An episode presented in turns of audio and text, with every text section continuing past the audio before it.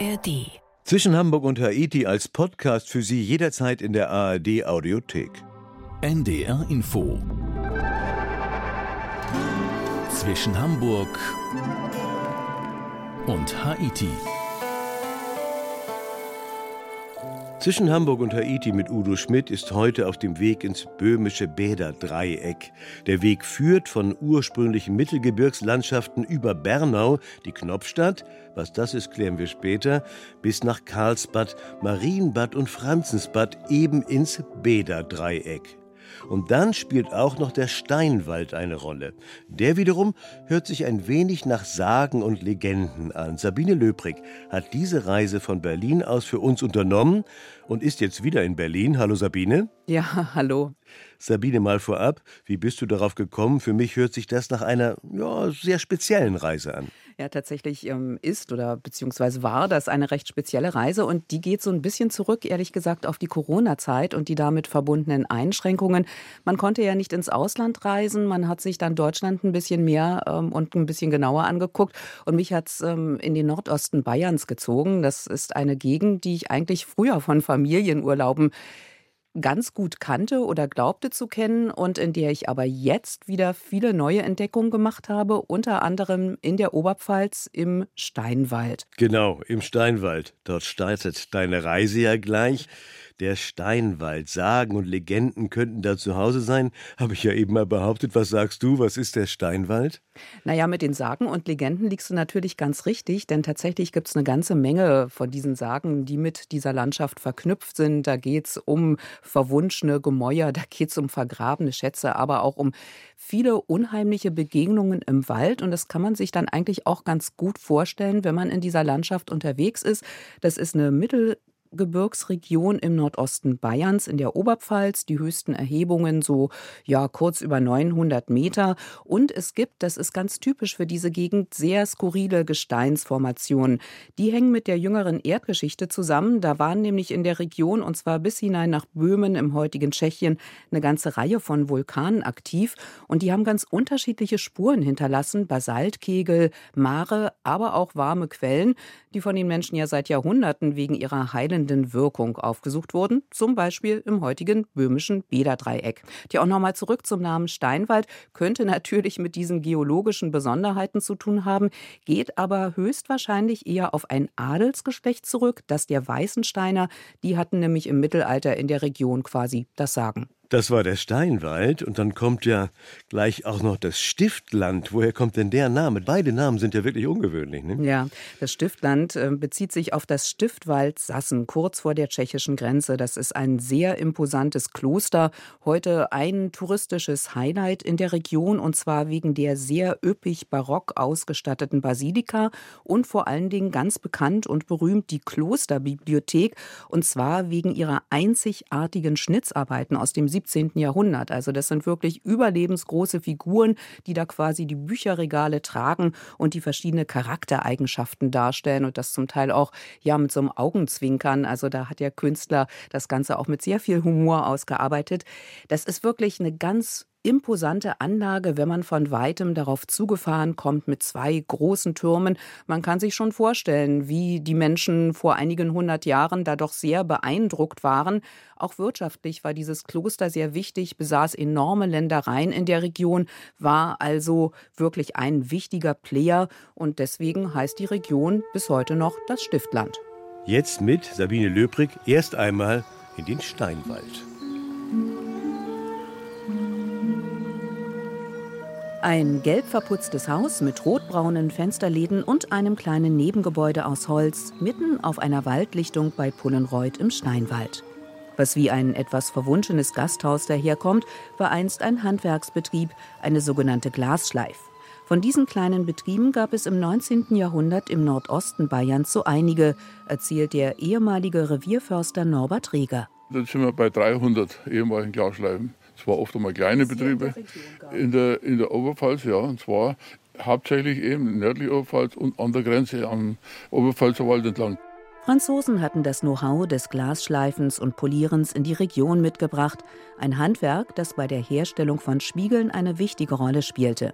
Denn dafür wurde das Glas zunächst als Röhre geblasen und dann aufgeschnitten. Da ist der Ritz, und dann fällt es auseinander und wird dann erst flach. Und dieses Glas ist äh, nicht eben, da sieht man es auch, auch an den Fenstern. Ne? das musste eben geschliffen und poliert werden, damit es für Spiegel geeignet war. Die Spiegel wurden in Nürnberg und Fürth belegt und nicht nur in Deutschland verkauft, sondern sie gingen bis Nordamerika. Doch im 20. Jahrhundert wurden die kleinen Betriebe unrentabel, fast wäre die alte Glasschleif verfallen. Wenn nicht der Verein Gesellschaft Steinwaldia das Objekt mit hunderten Arbeitsstunden und Fördergeldern gerettet hätte. Jetzt sind hier eine Infostelle zum Naturpark Steinwald und ein kleines Museum zur Glasschleiferei untergebracht. Hier finden ab und zu Vorführungen statt. Dabei wird gezeigt, wie die Glasplatten zunächst eben geschliffen wurden und wie man sie dann mit Hilfe einer roten Poliermasse bearbeitete, stundenlang. Denn erst durch diesen Prozess wurden sie wieder durchsichtig. Die Schleifer waren alle grau und schmutzig und die Polierer waren alle rot. Das klebt unwahrscheinlich. Dieses Polierrot ist Eisenoxid, äh, Poté genannt, und kam aus dem Bayerischen Wald, also aus der Gegend Bodenmais. Die haben das Bodenmais aus wurde dieses Polierrot in ganz bis nach Skandinavien und Ungarn und so weiter verkauft, sogar nach England. Und diese äh, Polierrot dann hat man geschliffen. Und dieser Vorgang dauerte etwa halb so lang, ungefähr acht Stunden, sechs bis acht Stunden pro Seite natürlich. Und es dürfte nicht unterbrochen werden. Hinaus geht's aus dem kleinen Museum und auf den Glasschleiferer Weg, der teilweise an dem Bach entlang führt, der früher die Antriebsräder der Schleiferei in Bewegung setzte. Heute ist das Gebiet, das von kleinen Weihern durchzogen ist, auch Rückzugsort für viele verschiedene Insektenarten. Mosaik, Jungfer, Krabbenspinne, Herbstspinne. Der frühere Förster Norbert Rieger zählt einige auf. Jungfer, grüne Zikade, Bergeidechse, grüne Wanze. Und das sind nur die kleinsten Bewohner des Steinwalds, der zu den ursprünglichsten Mittelgebirgsgebieten im Norden Bayerns zählt. Luchs und Habichtskraut sind hier wieder angesiedelt, Rot, Schwarz und Dammwild häufig zu sichten. Ein ganzes Rudel von Rotwild samt stattlichem Hirschen lässt sich im Wildgehege ein paar Kilometer weiter beobachten. Heute hat Naturpark Ranger Jonas Stender den Fütterdienst übernommen. Mit Karotten und ein paar trockenen Brötchen lockt Ranger Jonas Stender den Großteil des Rudels zu einer der Raufen, einem Holzgestell für Heu und Stroh damit nämlich in der Zwischenzeit Hirschkuh Sissy in Ruhe ihr Futter bekommen kann. Die ist halt deswegen so anhänglich und lässt sich streichen, weil es eine Handaufzucht ist. Die wurde damals von ihrer Mutter verstoßen, per Hand aufgezogen mit der Flasche und deswegen ist sie so, ähm, so anhängig, wird allerdings nicht wirklich dadurch auch von der Gruppe akzeptiert. Also sie wird ein bisschen gemobbt, vor allem jetzt gerade seit der neue Hirsch da war. Wir haben jetzt letztes Jahr erst einen neuen Hirsch reingesetzt, den Moritz, der schubst sie auch ganz schön weg. Eine halbe Stunde und ein paar Schubkarrenladungen mit Hafer, Heu und geschnitzelten Futterrüben später sind alle zu ihrem Recht gekommen. Und Naturpark Ranger Jonas Stender kann seine heutige Tour fortsetzen mit einem Abstecher zu einer weiteren Infostelle des Naturparks, der Grenzmühle. Hier geht es in einer interaktiv gestalteten kleinen Ausstellung um einen fast ausgestorbenen Bewohner kleiner Flüsschen und Bäche in der Region, die Flussperlmuschel. Da gab es eigentlich in allen Steinwaldbächen viele von diesen Flussbeermuscheln. Ähm, und dann wurde halt, wie gesagt, in den letzten 100 Jahren circa im Zuge der Industrialisierung, Intensivierung der Landwirtschaft, ähm, Einträge und dergleichen, ist es rapide nach unten. Heute sprechen wir wirklich von einer vom Aussterben bedrohten rote Liste-Art, ähm, die wirklich nur noch in sehr, sehr wenigen Gewässern in, in, in äh, Bayern vorkommt. Damit sich der Bestand langsam erholen kann, werden die Muscheln in mehreren Aufzuchtstationen nachgezogen. Haben sie ein bestimmtes Alter erreicht, dann kommen sie in kleine Lochplatten, die in den Wasserbecken im Infozentrum zu sehen sind. Dann kommen sie zu uns in diese Lochplatten und werden dann von uns gereinigt und im Bachgehälter oder hier in diesen Ruh drin. Und dann ähm, im Idealfall nach fünf bis sechs Jahren, wenn sie sich auch wieder auf natürlichem Wege ausgraben würden, an den, an den Bachgrund kommen würden, von uns ausgesetzt, um dann als, als Flussbärmuscheln weiter zu, zu leben bei uns. Flussperlmuscheln im Steinwald. Sabine, das könnte auch ein schöner Buchtitel sein. Der Artenschutz ist wichtig. Hatte er schon Erfolg? Geht es der Flussperlmuschel jetzt besser? Ja, so ganz genau kann man das natürlich gerade bei dieser Art gar nicht sagen. Ähm, ist natürlich ein bisschen schwierig mit diesen Muscheln. Es gibt in Bayern im Nordosten auch mehrere Aufzuchtstationen, auch eine deutsch-tschechische. Aber insgesamt, das sagen auch die Mitarbeiter, ist es schon relativ mühselig, dieser ziemlich spezialisierten Art genau die Umgebung zu bieten, die sie zum Heranwachsen braucht.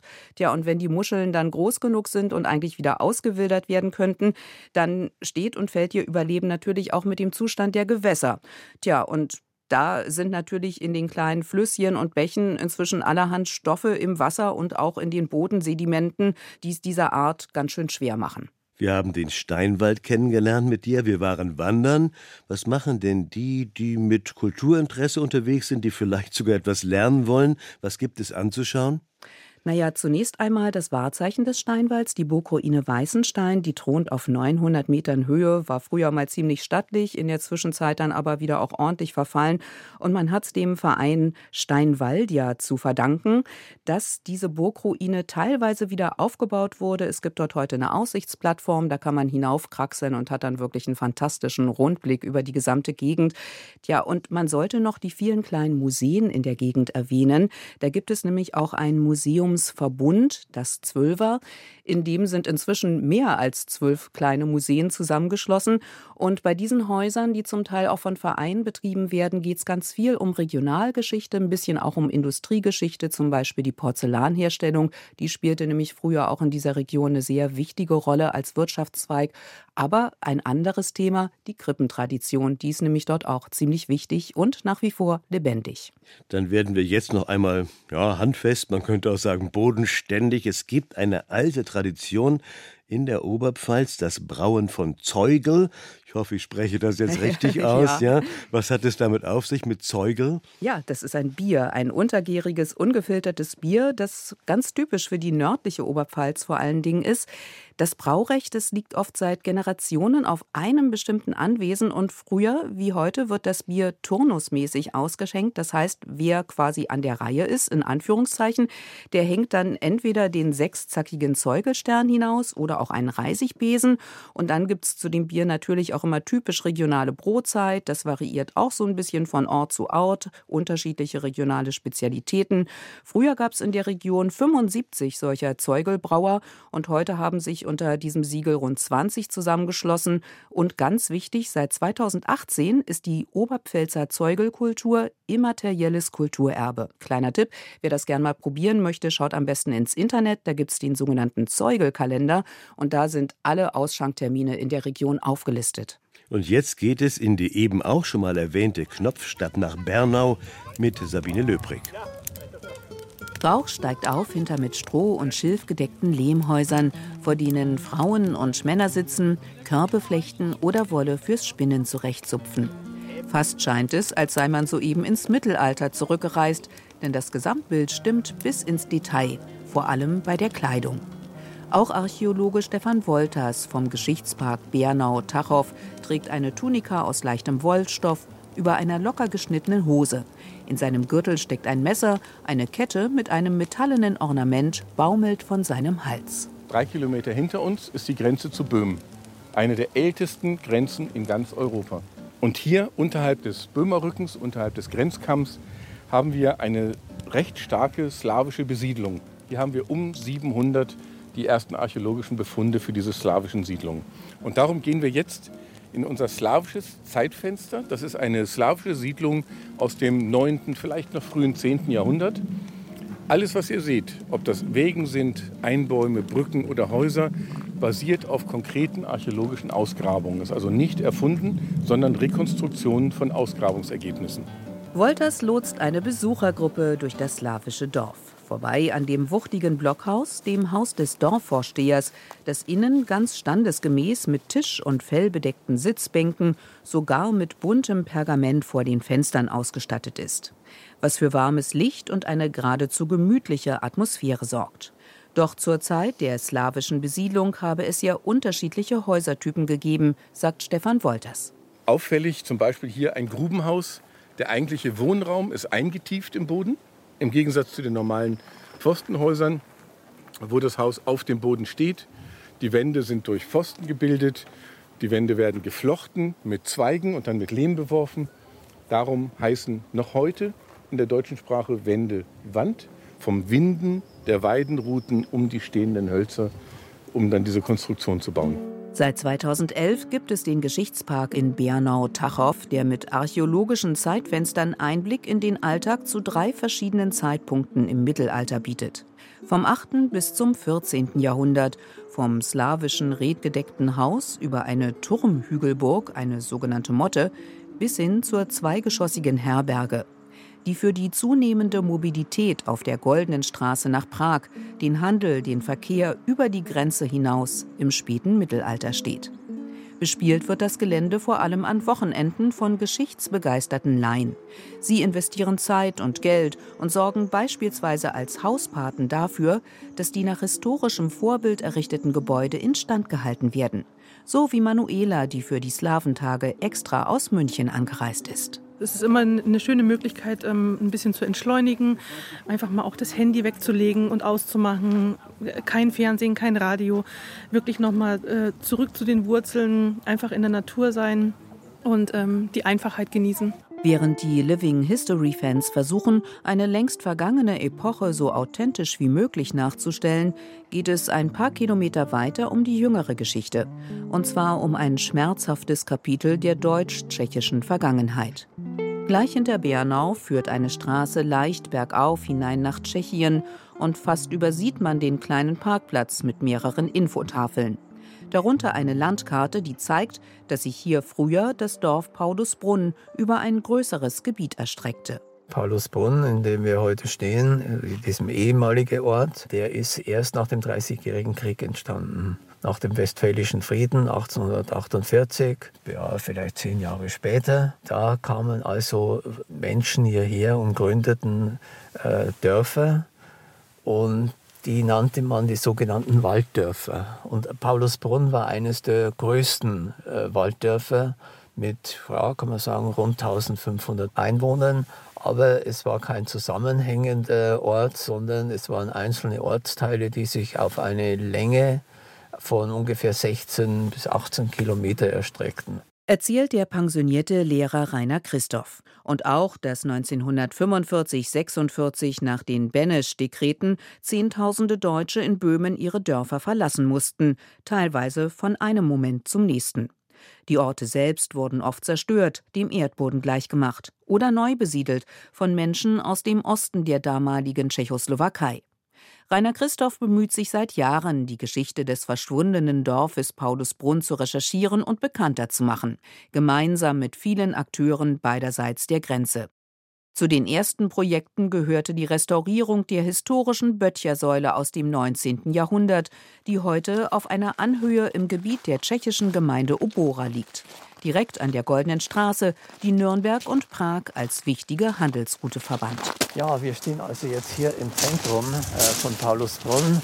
Hier, wissen Sie, hier spielte sich auch das Dorfleben ab.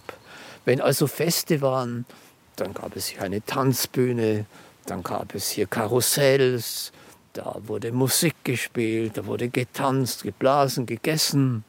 Und die Bernauer, die kamen hierher. Und die jungen Mädels von Bernau sagten mir, einige Damen, die jetzt schon ein betagtes Alter haben, wissen Sie, in Bernau war überhaupt nichts los. Wenn wir Spaß haben wollten, dann sind wir nach, na, sind wir auf Paulusbrunn hin. Ja, so war also die Situation. Mehrere Vereine und engagierte Kommunalpolitiker beiderseits der Grenze arbeiten gemeinsam daran, die Geschichte des Dorfs Paulusbrunn in verschiedensten Projekten umzusetzen. Ein Rundwanderweg, der sogenannte Böttcherweg, wurde angelegt mit vielen Infotafeln, auch zu Einzelschicksalen von Menschen aus der Region. Regelmäßig finden Führungen statt. Und junge tschechische und deutsche Comiczeichner haben einen eindrucksvollen Band mit Graphic Novels zusammengestellt, mit Geschichten rund um das inzwischen nicht mehr ganz vergessene Dorf. Das nicht mehr ganz vergessene Dorf Paulusbrunn. Sabine Paulusbrunn steht für ein ganzes Kapitel tschechischer, letztlich deutsch-tschechischer Geschichte. Wie wird mit ihr umgegangen? Tja, man muss sagen, in den letzten Jahren immer mehr und mit teilweise auch ziemlich kreativen Projekten. Es gab in der Region schon früher eine ganze Reihe kleiner Museen, in denen auch meist eine sogenannte Heimatstube aus dem Egerland untergebracht war. Da wurden dann Objekte gezeigt, die Vertriebene aus ihren Dörfern mitgebracht hatten, Möbel, Trachten, Alltagsgegenstände. Und das waren auch oft Treffpunkte für diejenigen, die im Norden Bayerns eine neue Heimat gefunden hatten. Das Ganze eigentlich oft eine eher verstaubte Angelegenheit und natürlich insgesamt ein Thema, das bis vor kurzem mit vielen Ressentiments und Emotionen verknüpft war. Aber eine neue Generation beiderseits der Grenze, die macht sich jetzt daran, diese Geschichte unter anderem in Schulprojekten aufzuarbeiten. Und die bereits erwähnten Comics junger Künstler aus Tschechien und Deutschland sind nur ein Beispiel für diesen neuen kreativen Ansatz. Du hast ja den Norden Bayerns eben erwähnt. Da verlief bis 1989 die Grenze, der sogenannte Eiserne Vorhang. Ist davon noch etwas zu spüren? Ja, zum Glück so gut wie gar nicht mehr. Die ganze Region sieht sich eigentlich auch als Herz Europas. Es gibt ganz viele grenzübergreifende Projekte in Politik und Wirtschaft, aber natürlich auch in Kultur und auch im Tourismus. Da wurden beispielsweise Landesgartenschauen schon zusammen ausgerichtet, Wanderwege angelegt und grenzübergreifende Radwege wie der sogenannte Wallenstein-Radweg, auf dem man bis nach Eger fahren kann, wo der historische Herr von Waldstein, nämlich die Vorlage für Schillers Helden, ermordet wurde. Ja, und gerade in der Corona-Zeit, als die Grenze wieder geschlossen war, da hat man hier ziemlich schmerzhaft gemerkt, wie stark die Regionen eigentlich beiderseits der Grenze schon miteinander verbunden sind.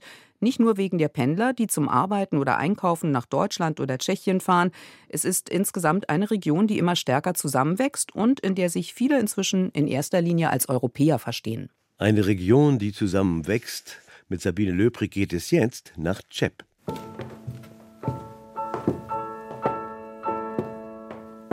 Es geht der Stadt aufs Dach, genauer auf den Dachboden. Und auf was für einen. Denn wenn man in dem rotbraun verputzten Haus mit dem verzierten Portal zunächst breite Treppen und dann schmalere Holzstiegen hinaufgekraxelt ist, landet man nicht gleich unter der Dachschräge, sondern vielmehr in einem von dicken Holzbalken gestützten Raum, in den noch zwei weitere Etagen eingezogen sind. Jedes Haus auf dem Egerer Marktplatz, das sind 57 Häuser, hat einen Flaschenzug oder die sogenannte äh, Seilwinde. Und vom Hof hat man die Waren, also die Getreide, die äh, Leinenstoffe oder Mettwein hochgezogen und hier gelagert. Von außen sieht man äh, von dem Marktplatz, dass die Dächer in Eger auffällig hoch und steil sind.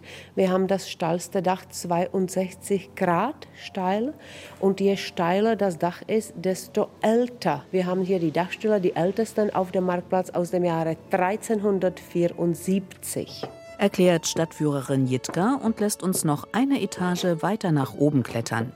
Durch die Fenster in der Dachschräge hat man einen fantastischen Blick auf den langgezogenen Marktplatz mit seinem Kopfsteinpflaster und dem Ensemble der historischen Häuser aus sechs Jahrhunderten. Pastellblau, Rostrot, Lindgrün leuchten die Fassaden. Die teilweise üppigen Verzierungen über Portalen und Fenstern deuten auf den Wohlstand der einst hier lebenden Kaufleute und Bürger hin. Und Jitka macht auf ein ockerfarbenes Haus aufmerksam, in dem heute das Museum der Stadt untergebracht ist. Schon im Jahre 1300 stand das Haus hier, aber im Jahre 1601 kam es zu einem äh, Umbau. Und äh, das ist sehr interessant, äh, selbstverständlich. Also heute entstand hier das Egerer Museum und in diesem Haus wurde der Albrecht von Waldstein alias Wallenstein nach dem Friedrich Schiller Wallenstein ermordet. Im Museum kann man das Zimmer besichtigen, in dem der in Ungnade gefallene böhmische Feldherr mit einer Hellebarde erstochen wurde. Es gibt zahlreiche persönliche Gegenstände aus seinem Besitz und in einer riesigen Vitrine sogar Waldsteins präpariertes Pferd Bukephalos. Daneben lohnt ein Blick in die Sammlungen des Museums aus der Stadtgeschichte, vor allem auf den enormen Keramikofen, den Bildhauer Willi Russ 1938 den Gemeinden im Egerland und typischen Traditionen und Trachten widmete und der nach der Wende in mühsamer Restaurierungsarbeit wieder zusammengesetzt wurde. Den Abschluss des Rundgangs durch Chepp macht ein Abstecher zur Burg, die im 12. Jahrhundert nach einem Besuch des Stauferkaisers Friedrich Barbarossa zur Kaiserpfalz umgebaut wurde. Noch erhalten ist unter anderem die Doppelkapelle. Einige Stufen geht es hinab in den unteren Teil. Das ist romanisch mit den massiven Granitsteinsäulen. Romanischer Teil. Wenn wir hier äh, die Tür zumachen, ist es ganz dunkel. Das bedeutet, wir sind in dem dunklen Mittelalter und symbolisch wenn man diese Treppe hochsteigt, steigen wir in das Licht. Das ist der frühgotische Teil, 1215, 13 fertig gebaut, ja, in dieser Zeit.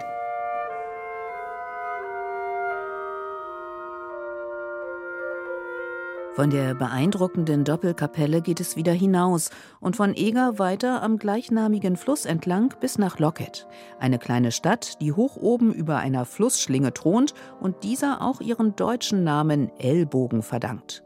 Bekannt ist Locket vor allen Dingen wegen seiner Burg und der Goethe-Terrasse.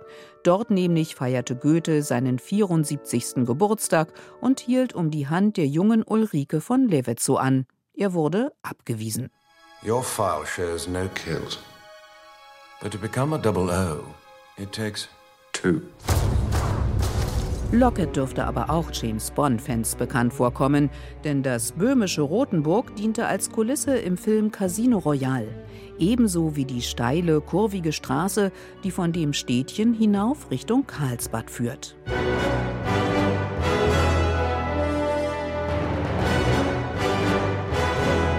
Auch das traditionsreiche Karlsbad mit seinem mondänen Grand Hotel Pupp spielt in Casino Royale eine prominente Rolle. Überhaupt wird das historische Zentrum mit den Kolonnaden, Parkanlagen und den historischen Palais entlang der Teppler gern für Dreharbeiten genutzt.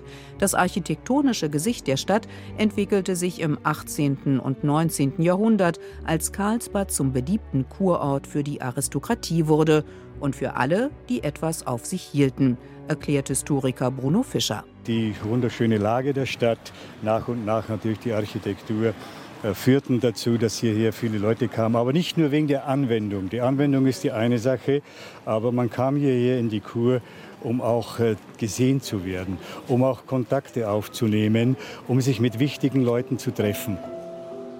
Die Liste derer, die früher und heute in Karlsbad Station machten und es immer noch tun, gleicht einem Who is Who aus Politik, Wirtschaft, Kultur und Gesellschaft. Vom österreichischen Kaiser über den russischen Zaren bis hin zum preußischen König. Von Goethe und Beethoven über Smetana bis hin zu Freud. Sie alle kamen, um von der Heilwirkung der bis zu 70 Grad warmen Quellen zu profitieren aber auch um Diplomatie zu betreiben, um Mäzene zu finden oder um Geschäftsbeziehungen zu knüpfen. So weisen auf der fast drei Kilometer langen Flaniermeile entlang des Flüsschens Teppler an vielen der prächtig verzierten Fassaden Plaketten auf berühmte Zeitgenossen hin, die hier einst logierten.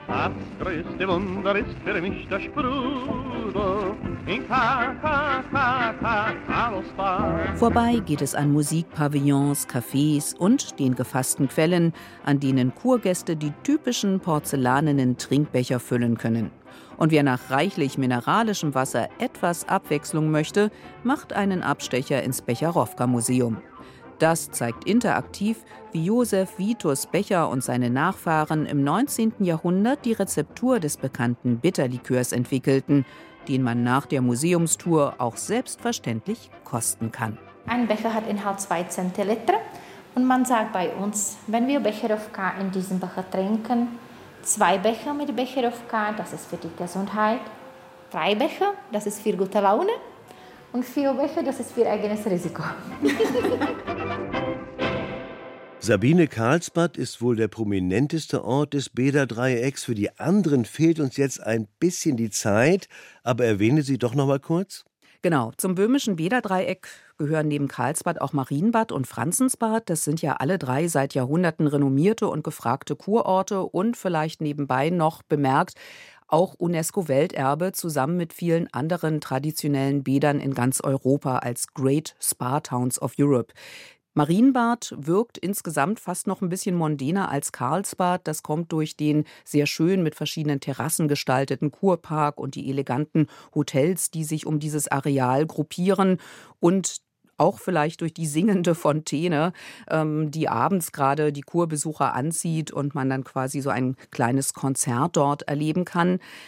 Tja, und dann gibt es noch Franzensbad, auch ein sehr schöner, eher kleiner und beschaulicher Kurort mit Parks, die eher an weitläufige Landschaftsparks erinnern. Ein ganz beliebtes Ausflugsziel inzwischen, auch für Deutsche, die mit Fahrrädern hierher kommen, so eine Tagesradtour machen und dann quasi in Franzensbad einkehren oder eine Kaffeepause einlegen. Wir waren viel unterwegs. Vom Steinwald bis zum böhmischen Bäderdreieck mit Sabine Löbrig. Sabine, ich danke dir. Gern. Und das war auch zwischen Hamburg und Haiti mit Udo Schmidt. Zum Haiti-Team gehören Christine Dreier und Georg Tschoske.